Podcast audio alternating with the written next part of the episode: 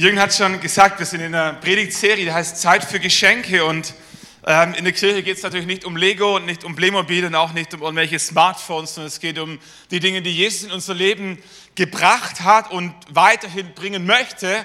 Ähm, und es sind überwiegend immaterielle Dinge. Und als Kind es ist schwierig, immaterielle Dinge wirklich wertzuschätzen, weil all das, was wirklich zählt als Kind, sind Dinge, die du anfassen kannst. Es ist ein Fahrrad, es ist ein Skateboard, es ist ein Smartphone, es ist was immer. So, aber je älter Menschen werden, habe ich festgestellt, desto mehr lernen sie immaterielle Dinge echt zu schätzen. Meine Oma ist weit über 90 geworden und die hat sich kein Lego mehr gewünscht. Die wollte auch kein neues Smartphone mehr, die wollte auch kein E-Bike mehr, die wollte einfach nur, dass ihre Familie da ist. Die hat sich gefreut, wenn die Kinder zu Besuch kommen. Die hat sich gefreut, wenn sie die Enkel sehen konnte. Die hat sich gefreut, äh, wenn sie gesund war. Das waren die Wünsche, die für sie nach 90 Lebensjahren die wertvollsten waren. Und vielleicht muss man ein bisschen älter, kommen, älter werden, um manches im Leben richtig einschätzen zu können. Aber ähm, was wir feststellen, ist, dass Jesus sehr viel an Geschenken mitgebracht hat für dich und für mich. Aber die allermeisten davon sind nicht zum Anfassen, zum sichtbar betrachten, sondern die meisten finden irgendwo hier drin statt. Und über die Dinge wollen wir in dieser Predigtserie sprechen. Und ich möchte ähm, heute Morgen mit dir über Frieden nachdenken. Vier Dimensionen von Frieden, die wir in der Bibel entdecken. Wir steigen mal direkt ein in Bibelvers Johannes Evangelium Kapitel 14, Vers 27 spricht Jesus von Frieden. Und er sagt seinen Jüngern, meinen Frieden lasse ich euch zurück, meinen Frieden gebe ich euch. Nicht einen Frieden, wie die Welt gibt, gebe ich euch, denn euer Herz erschrecke nicht und verzage nicht. Über, die, über den ersten Satz sprechen wir nachher, über den Frieden, den Jesus uns geben möchte. Aber was Jesus an dieser Stelle anerkennt äh, und benennt, ist, dass auch die Welt dir und mir Frieden geben kann und dir und mir Frieden geben möchte. Ich habe es mal für mich mit rationalem Frieden überschrieben. Es gibt eine Ebene von Frieden, eine Dimension von Frieden, die wir mit unserem Verstand, mit unserem Rat so erfassen können. Und viele Menschen geben sich viel Mühe und es ist auch nicht verwerflich, ähm, rationalen Frieden in ihrem Leben zu kreieren. Rationaler Friede entsteht dort, wo äußerer Friede dich umgibt. Und so sind wir als Menschen bemüht, äußeren Frieden in unserem Leben zu schaffen. Hier in Europa haben wir das Privileg, äh, in einer der längsten Friedensperioden zu leben, die dieser Kontinent jemals gesehen hat. Und ähm, Krieg mit Waffen kennen wir wahrscheinlich eher aus dem Fernsehen, die allermeisten von uns zum Glück. Ähm, manche vielleicht auch, auch realen Frieden, Kämpfe, Waffen, Schlägereien, aber die meisten von uns ähm, äußeren Frieden in, in der Form von keine Waffen und kein Krieg, das kennen wir. Und gleichzeitig erleben wir, dass Frieden mehr ist als nur Waffenstillstand. Menschen können auch mit Worten kämpfen, Menschen können auch durch Ignoranz kämpfen, Menschen können mobben und äh, wenn die Disharmonie in deinem Leben einzieht, dann lernen wir Frieden ganz neu zu schätzen. Und wir sind bemüht, in unserem Leben äußeren Frieden zu kreieren. Oder gibt es ein paar ähm, Dinge, die durchaus weise sind und die helfen, äußeren Frieden in deinem Leben zu kreieren. Als Eltern versuchen wir unseren Kindern beizubringen, so ein paar Euro auf die Seite zu legen als Rücklage für schlechte Zeiten. Weil wir wissen, es fühlt sich anders an, wenn du ein bisschen was in der Hinterhand hast. Es ist ein gutes Gefühl zu wissen, wenn die Spülmaschine kaputt geht, muss nicht meine Frau spülen und ich auch nicht, sondern wir können uns eine neue kaufen. Es ist ein gutes Gefühl, wenn du weißt, wenn das Auto morgen äh, eine Panne hat, dann kann ich in die Werkstatt gehen, kann es reparieren lassen und kann wieder weiterfahren. Es ist ein gutes Gefühl zu wissen, wenn die BAföG-Rückzahlungen eingefordert werden, da ist was zurückgelegt worden für diesen Moment, wenn die Rechnung dann kommt. Es ist ein gutes Gefühl zu wissen, da ist ein Notgroschen, wenn mal irgendwo die Hütte brennt, kann man darauf zurückgreifen. Wer genügend Geld auf der Seite hat, weiß es oft nicht zu schätzen, aber all denen, die dieses Privileg nicht haben, die würden sich wünschen, sie hätten es. Warum? Weil es äußeren Frieden kreiert, der unserem Herzen gut tut. Es ist gut, die eine oder andere Versicherung im Leben zu haben. Es gibt so viele von Krankenversicherung, Rentenversicherung, Lebensversicherung, Haftpflichtversicherung, Kfz-Versicherung, Vollkaskoversicherung, Berufsunfähigkeitsversicherung, Gebäudeversicherung, Inventarversicherung, Rechtsschutzversicherung. Und wir stellen fest, eine ganze Branche lebt von deiner und meiner Angst. Je mehr Angst du hast und je Sorgen du dir machst, desto besser läuft bei ihnen das Geschäft. Weil ihr Geschäftsmodell ist folgendes, dass sie dir vermitteln, wenn du ihre Versicherung kaufst, zieht Frieden in dein Herz ein. Und es ist nicht schlecht, die eine oder andere Versicherung zu haben. Und es hat einen Grund, warum manche Versicherungen in Deutschland Pflicht sind. Und trotzdem stellen wir fest, es limitiert, es limitiert. Es ist ein gutes Gefühl zu wissen, ich habe eine Gebäudeversicherung, aber wenn das Haus abbrennt, stehst du trotzdem da. Ohne Lächeln im Gesicht. So, ähm, äußerer Friede ist ein Stück weit menschlich produzierbar, aber nicht in Gänze. Weiß nicht, wer von euch schon mal ein Haus gekauft hat und du sitzt dann beim Notar äh, kurz vor der Unterschrift. Und dann lesen die ja nochmal den ganzen Vertrag durch. Das einmal durch, äh, als wir unser Haus gekauft haben. Wie ich sagen? Also über den Preis hatten wir uns verständigt, den habe ich verstanden. Und über die Adresse hatten wir uns auch verständigt, da steht nicht das Haus. Aber von all dem anderen habe ich wenig Ahnung. Da musste irgendwas unterschreiben im Kleingedruckten, wo du denkst, was zum Geier meinen die? Und du weißt nicht, ob du dich jetzt versklavst, ob du dein ganzes Leben verkaufst, ob du dich absicherst. Wem dient dieser Absatz? Und es ist ein gutes Gefühl, jemanden zu kennen als Rechtsanwalt oder Rechtsberater, der mal mit dir diesen Vertrag durchgeht. Manche Arbeitsverträge heute sind ja auch so komplex. Datenschutz und Diskriminier Antidiskriminierungsgesetz, was es alles gibt. Und du unterschreibst Paragraphen, du denkst, hoffentlich mache ich keinen Fehler. Manchmal hilft ein guter Rechtsanwalt, um ein bisschen dich abzusichern, damit wieder Frieden im Herzen einkehrt. Und trotzdem merken wir, dieser äußere Friede, mit dem wir versuchen, rationalen Frieden in unserem Herzen zu produzieren, der ist brüchig. Ich habe vor zwei Wochen mit einem jungen Mann gesprochen, der hat von seinem Schwiegervater erzählt, ähm, intellektuell gebildet, verbeamtet und war an der Uni mit guten Verdienst und mit Aussicht auf Pension, ähm, so fortgeschrittenes Alter. Der besitzt ein Haus, hat zwei weitere geerbt und wisst ihr, worüber sich morgen, er sich Sorgen macht? Ob sein Geld für die Pflege reicht. Und du merkst, wenn das deine Methode ist, um Frieden in dein Herz reinzubekommen, ist ein langer Weg. Da gibt es nie genug. Es gibt nie genug Rücklagen, es gibt nie genug Versicherungen, es gibt nie genug Paragraphen und Rechtsanwälte und du kannst dir nie genügend Sorgen machen, um diesen Frieden in deinem Herzen dauerhaft zu kon, äh, kon, konvers, äh, wie sagt man? konservieren. Genau, danke. Paar passen auf. Schön. Ähm, so, Sorgen, wir, wir versuchen uns durch Sorgen äußeren Frieden zu schaffen oder rationalen Frieden. Wir merken, es ist gar nicht so einfach. Man hat eine Studie gemacht, ähm, hat Menschen als Probanden eingesammelt äh, und gefragt, ob sie mitmachen. Und ihre Aufgabe war immer abends um 22 Uhr sich hinzusetzen und eine Liste aufzuschreiben, worüber sie sich an diesem Tag Sorgen gemacht haben. Haben sie gemacht nach 20 Tagen hat man alle Probanden wieder eingesammelt an Platz und hat es ausgewertet. Die Liste der Themen, worüber sie sich Sorgen gemacht haben, und hat es abgeglichen mit den Sorgen, die tatsächlich eingetroffen sind. 91,4 Prozent all der Sorgen, die sie sich gemacht haben, sind nie passiert. Und wir stellen fest, durch Sorgen, durch Sorgen kreieren wir keinen Frieden in unserem Herzen.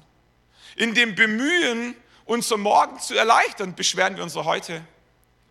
Deswegen sagt Jesus, sorgt dich nicht um den morgigen Tag, denn der heutige Tag hat genug seiner und so weiter. So, aber wir versuchen, wir versuchen rationalen Frieden uns zu erarbeiten, indem wir äußeren Frieden versuchen zu kreieren. Und wir merken, bis zu einem gewissen Maße funktioniert es. Ein paar Rücklagen, ein paar Versicherungen, ein paar Sorgen im Sinne von ein paar Zukunftspläne, ein paar Rechtsberatungen, das ist alles gut, aber ist alles limitiert. Meine Frage heute Morgen ist, was, wenn wahrer Friede nicht von außen nach innen kommt, sondern von innen nach außen? Was, wenn wahrer Friede in deinem Herzen nicht von außen nach innen entsteht, sondern von innen nach außen? Und das ist der Friede, von dem Jesus spricht. Meinen Frieden lasse ich euch zurück, meinen Frieden gebe ich euch. Die erste Ebene, die die Bibel uns zeigt, ist die erste Dimension von Frieden, ist rationaler Friede. Den gibt's, der ist real, aber der ist brüchig. Die zweite Dimension von Frieden, die wir der, den wir in der Bibel entdecken, ist irrationaler Friede. Irrationaler Friede. Paulus schreibt davon im Philipperbrief Kapitel 4, Vers 7, der Friede Gottes, der alles Verstehen übersteigt, irrational, über dein Verstehen hinaus, mit deiner Ratio nichts zu tun, irrational. Paulus spricht von irrationalem Frieden. Der Friede Gottes, der alles Verstehen übersteigt, wird eure Herzen und eure Gedanken bewahren in Christus Jesus. Ohne zu tief in die deutsche Grammatik einzusteigen, ähm, was ist das Subjekt in diesem Satz? Das Subjekt in diesem Satz ist der Friede Gottes, Klammer auf, der alles Verstehen übersteigt. Und das Subjekt bewirkt etwas am Objekt, eure Herzen und eure Gedanken. Okay? Nicht andersrum. Das Subjekt bewirkt etwas am Objekt. So, was Paulus sagt, ist, der Friede Gottes, der alles Verstehen übersteigt, irrationaler Friede, wird eure Herzen und eure Gedanken bewahren in Christus Jesus. Von innen nach außen und nicht von außen nach innen. Es ist nicht dein Herzen, es ist nicht dein Gedanken, die dir Frieden nach innen schenken, sondern es ist dein innerer Friede, der deine Gedanken und dein Herz bewahrt, von innen nach außen. Irrationaler Friede. Irrationaler Friede ist mehr als nur irgendwie ein mentaler, seelischer Friede, ist mehr als irgendwie so etwas Spirituelles, Esoterisches und ist auch mehr als irgendwie ein Ausblenden von irgendwelchem Unfrieden, sondern irrationaler Friede ist Friede von einer anderen Dimension. Und für all diejenigen, die denken, man muss dafür dumm sein, sei gesagt, das stimmt nicht. Irrationaler Friede hat mit deiner Ratio nichts zu tun und ist trotzdem genauso real wie rationaler Friede.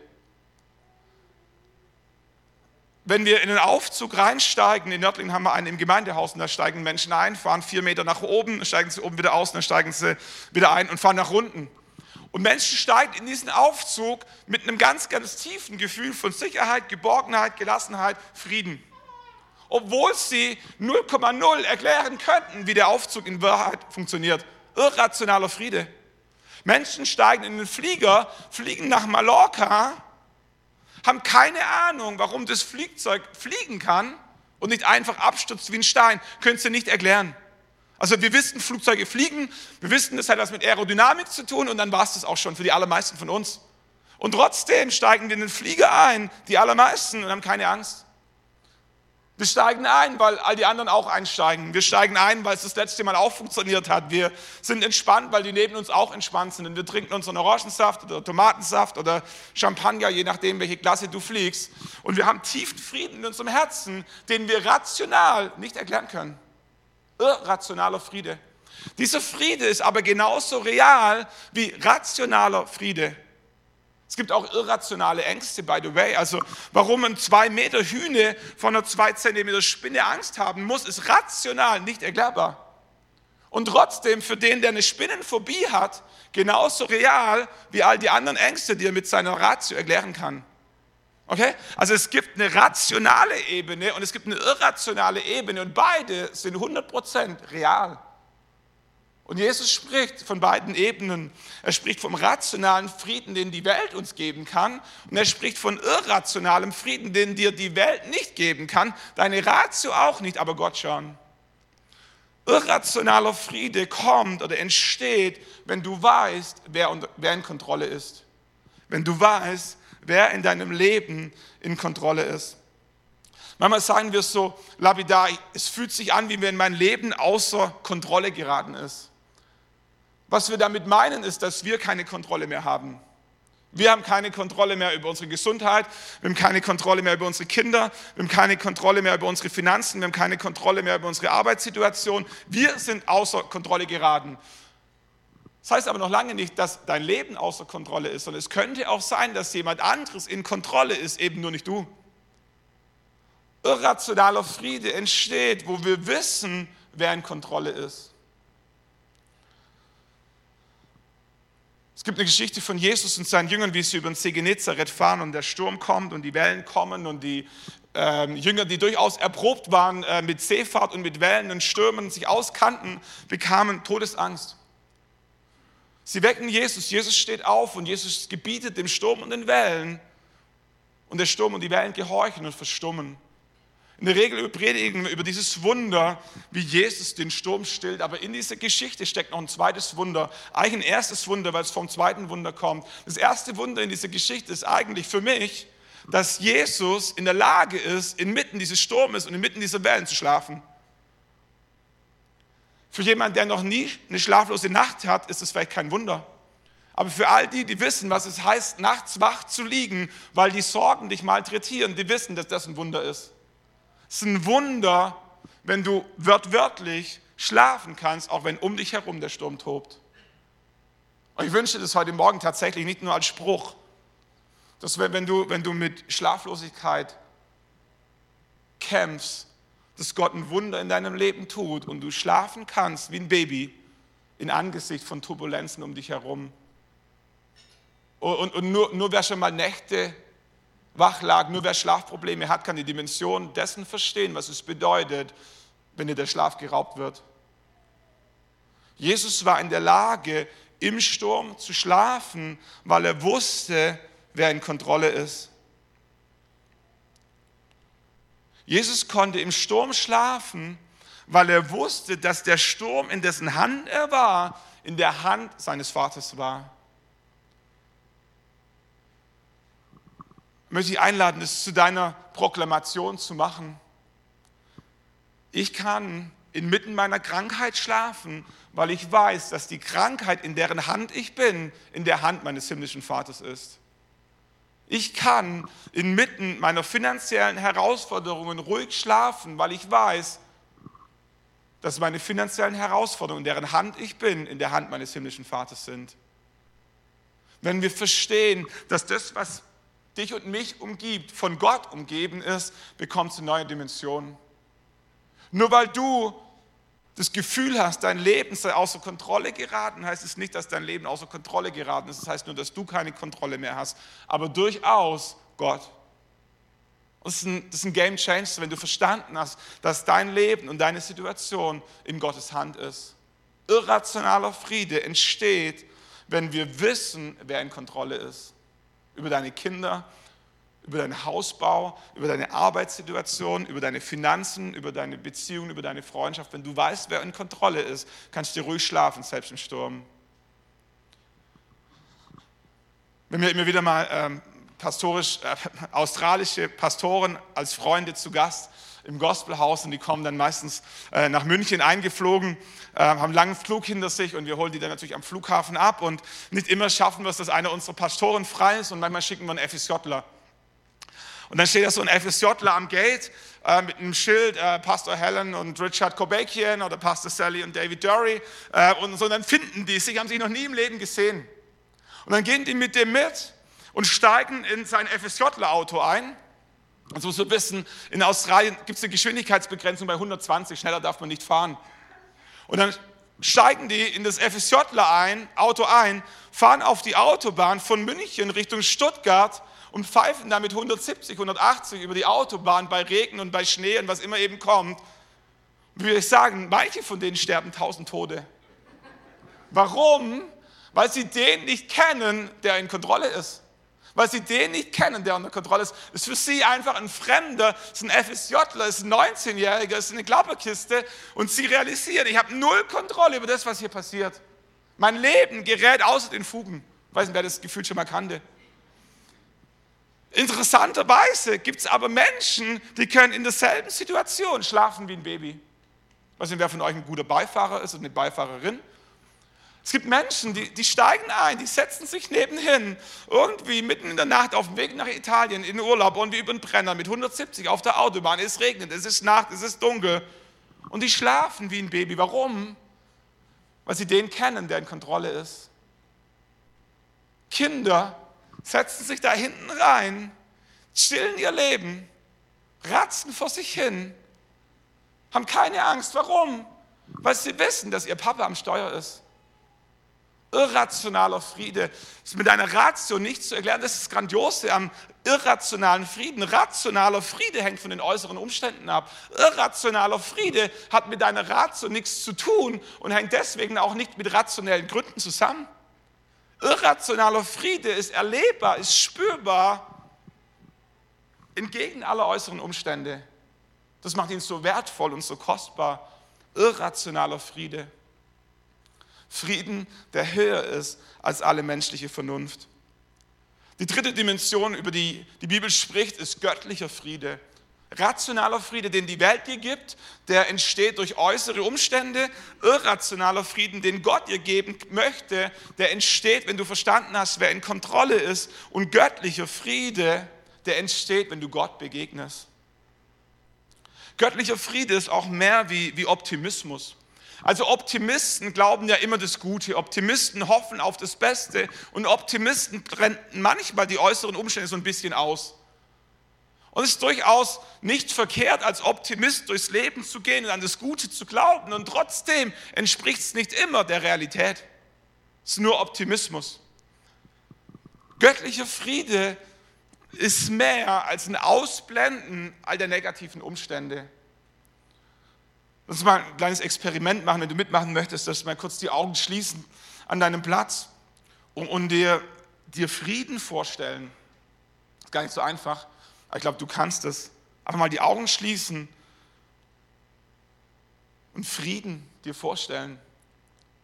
Und jeder von uns hat wahrscheinlich ein bisschen anderes Bild vor seinem inneren Augen, aber die Wahrscheinlichkeit ist groß, dass viele von uns sich eine schöne Berglandschaft vorstellen. Oder ein ruhiges Meer, einen weiten See. Andere stellen sich einen Sonnenaufgang oder einen Sonnenuntergang vor. Manche eine schöne Blumenwiese, ein Sonnenblumenfeld. Und die Wahrscheinlichkeit ist groß, dass die allermeisten von uns in ihren Bildern keine Menschen sehen, stimmt's? Ist das erschreckend? Ist das erschreckend?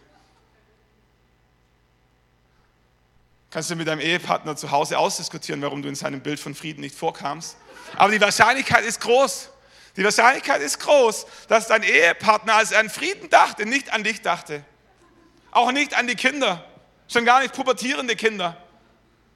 Bei Frieden denken wir an alles, nur nicht an Menschen. Wahrscheinlich, weil wir unterbewusst wahrnehmen, dass Menschen unser Problem sind.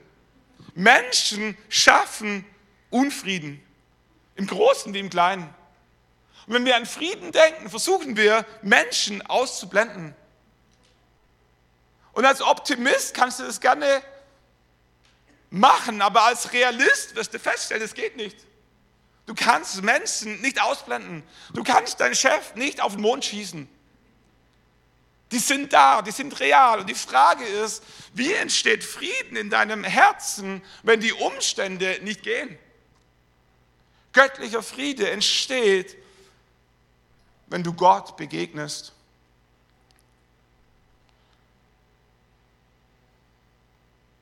Paulus schreibt an die Epheser in Kapitel 2, Vers 13, jetzt aber in Christus Jesus seid ihr, die ihr einst weit weg wart, ganz nahe durch das Blut Christi, denn er ist unser Friede. Jesus Christus ist unser Friede. Er hat aus den beiden eins gemacht und die Wand der Feindschaft, die uns trennte, niedergerissen durch sein Leben und sein Sterben. Kolosserbrief Kapitel 1, Vers 19, denn es gefiel Gott, seine ganze Fülle in Jesus Christus wohnen zu lassen und durch ihn das All zu versöhnen auf ihn hin, indem er Frieden schuf durch ihn, durch das Blut seines Kreuzes für alle Wesen, ob auf der Erde oder im Himmel. Göttlicher Friede entsteht dort, wo Menschen Gott begegnen.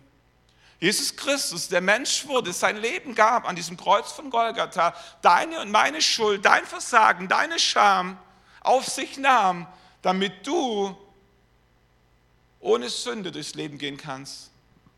Göttlicher Frieden entsteht, wo wir wissen, bin mit Gott versöhnt. Egal was um mich herum passiert, zwischen mir und Gott ist alles easy, ist alles klar. Jesus ist der göttliche Friede in deinem Leben. Im Galaterbrief Kapitel 5, Vers 22 schreibt Paulus von der Frucht des Geistes. Der Heilige Geist, der in uns wohnt, in dem Moment, wo wir Jesus in unser Leben einladen. Gott Vater, Gott Sohn, Gott Heiliger Geist. Der Heilige Geist zieht in dein Leben ein.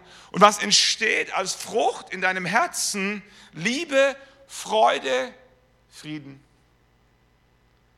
Nicht ein rationaler Frieden, den du, durch, den du dir durch Rücklagen, Versicherungen und Sorgen erarbeitet hast, sondern göttlichen Frieden, den Gott dir geschenkt hat, dadurch, dass der Heilige Geist in dein Herz eingezogen ist, von innen nach außen, göttlicher Friede. Die Frucht des Geistes aber ist Liebe, Freude, Frieden. Es entsteht, wenn Jesus in dir lebt. Psalm 23 schreibt Paulus, äh, Paulus David diesen bekannten Satz, du salbest mein Haupt mit Öl. Der Herr ist mein Hirte, mir wird nichts mangeln. Du salbest mein Haupt mit Öl. Ich habe mir lange gefragt, was, was zum Geier meint es? Warum ist es wichtig? Also ich habe verstanden im Alten Testament, dass Könige mit Öl gesalbt wurden. Ich habe verstanden, dass Propheten mit Öl gesalbt wurden. Aber warum Schafe? Warum Schafe? Ich habe vor einiger Zeit ähm, eine Auslegung zu Psalm 23 aus der Sicht eines Hirten gelesen, die hoch aufschlussreich war. Und es das heißt in dieser Erklärung zu diesem Text, dass Hirten immer wieder die Schafe, die Häupter ihrer Schafe mit Öl gesalbt haben, um zu verhindern, dass Fliegen oder Insekten Larven in die Augen, Nasen, Ohren oder Wunden der Schafe legen. Weil wer das schon mal gesehen hat, wenn du im Sommer so ein bisschen auf der, Schuh, auf der Weide unterwegs bist, Pferde, Kühe, Schafe, egal. Das sind so viele Fliegen, Mistfliegen, um die Köpfe herum. Und wo sind die? An den Augenlidern, in den Ohren, an den Nasen. Und was machen die? Die versuchen Larven reinzulegen. Am schlimmsten ist in Wunden. Wenn Tiere offene Wunden haben, dann kommen die Insekten, versuchen ihre Larven in diese Wunden reinzulegen. Und was der Hirte machte, wenn das Schaf eben von Insekten geplagt wurde, dann kam er, er nahm sein Öl und er salbte das Haupt des Schafes mit Öl. Heute sprechen wir von Salben. Salben, Salbung, Salben und so. Und wir salben Wunden ein mit Salben, um den Heileffekt zu, äh, zu beschleunigen. Nimm mal dieses Bild und übertrag es mal in eine, ich sage mal, in eine geistliche Dimension. Der Teufel kommt und versucht, ungute Gedanken in deinen Kopf rein zu infiltrieren. Wie macht er das am einfachsten? Durch deine Augen, durch deine Nase, durch deine Ohren und durch deine Wunden. Die Augen, die Nase und die Ohren sind unsere Sinnesorgane, mit denen wir unser Umfeld wahrnehmen.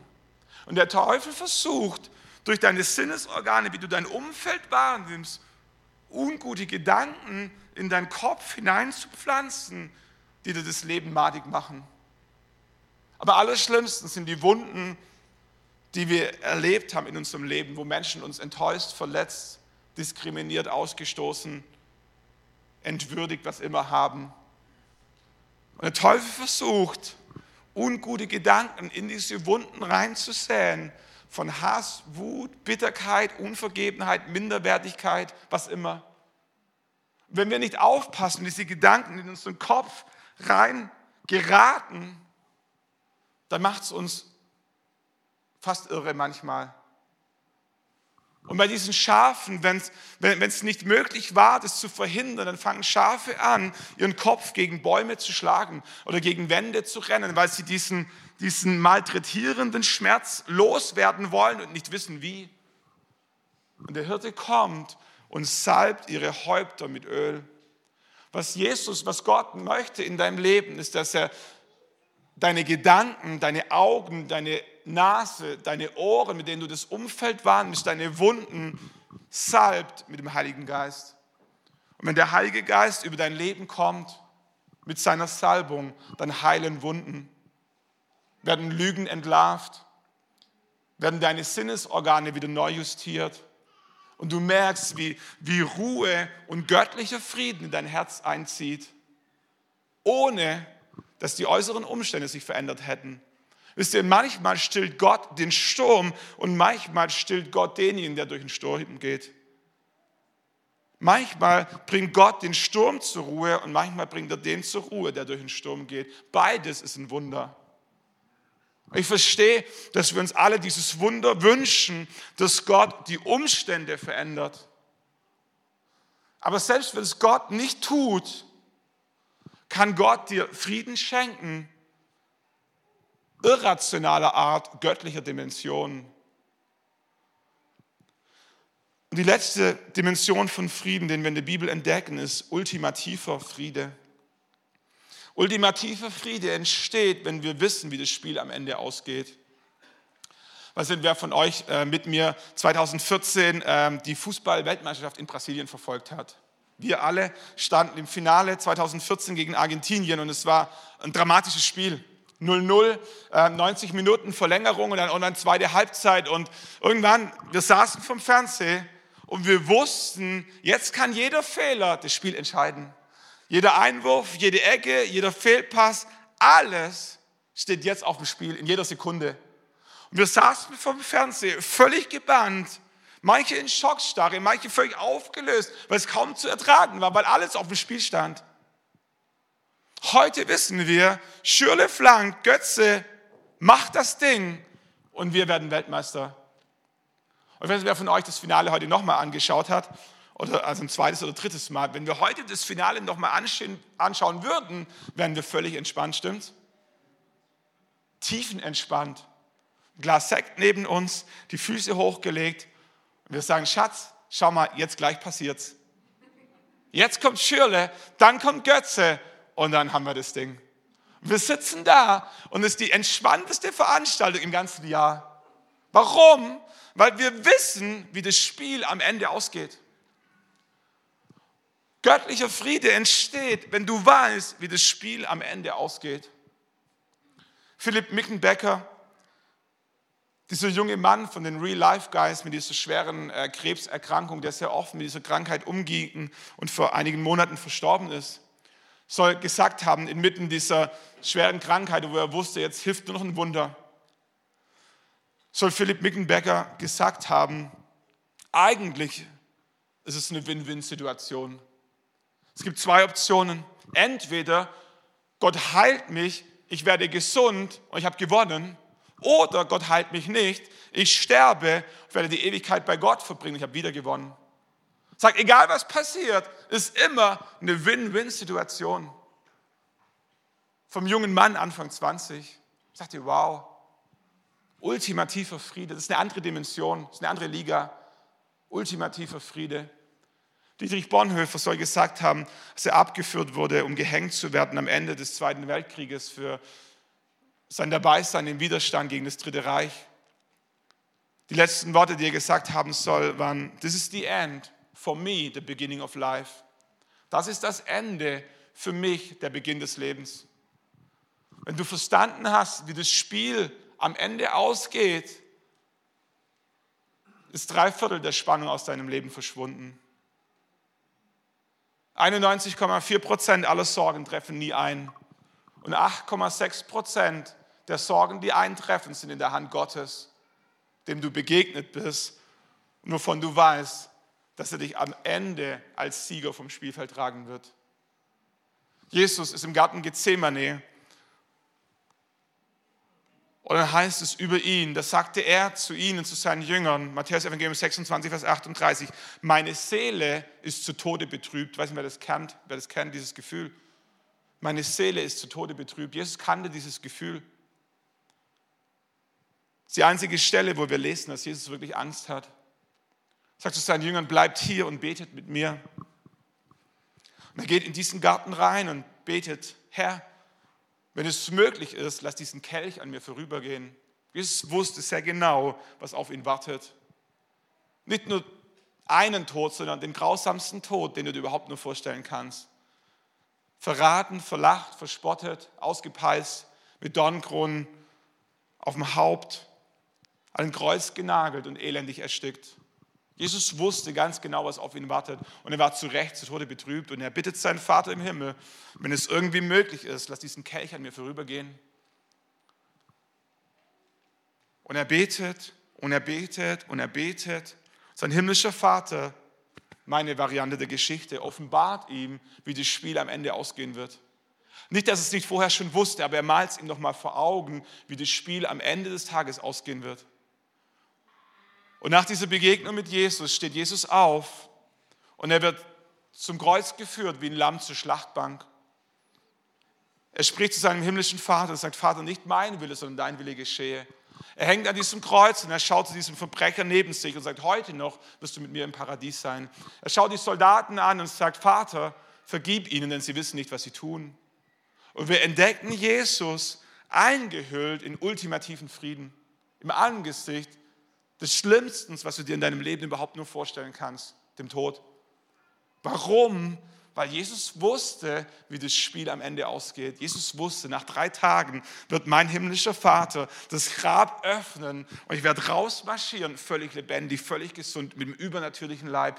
Er wusste, mein Vater wird mich zu sich aufnehmen. Ich werde all denjenigen vorausgehen, die nach mir kommen werden. Ich werde den Weg bereiten für viele.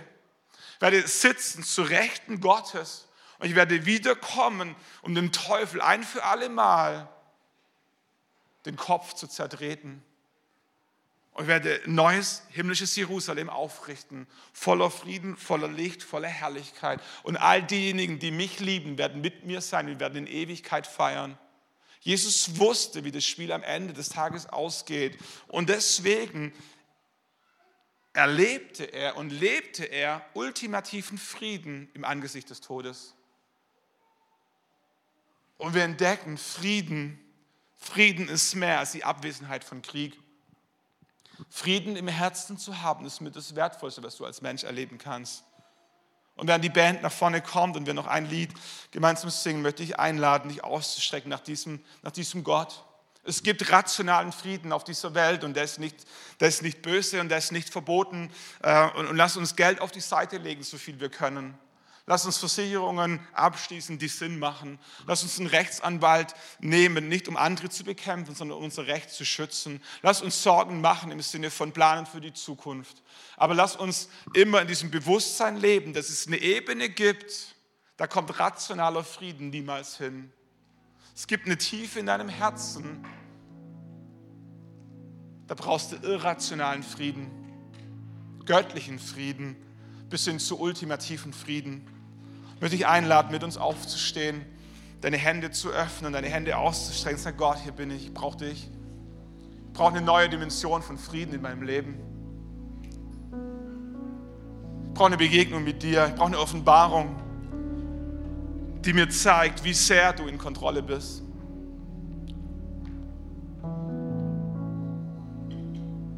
Danke, Jesus. Danke, Jesus, dass du da bist. Danke, dass du unsere Herzen umgibst. Danke, dass göttliche Friede nicht in der Abwesenheit von Problemen, sondern in der Anwesenheit Gottes besteht. Vater, und selbst wenn die Welt sich nicht verändert, selbst wenn alles bleibt, wie es ist, so glauben wir, dass wenn wir dir begegnen, wenn du mit uns bist, sich alles verändert. Vater, wir beten, dass du uns umhüllst mit diesem göttlichen Frieden wollen unsere Eimer öffnen und wir wollen beten, dass du rein, reinfließt wie ein Wasserfall. Überfließend. Genug für uns und genug für unser Umfeld. Genug für unsere Ehefrauen. Genug für unsere Kinder. Genug für unsere Arbeitskollegen. Genug für die Menschen um uns herum. Vater, du weißt, dass wir in einer verrückten Zeit leben. Wir müssen es dir nicht erzählen. Aber wir beten, dass wir Männer und Frauen Gottes sind, die Frieden ausstrahlen für uns und für alle um uns herum.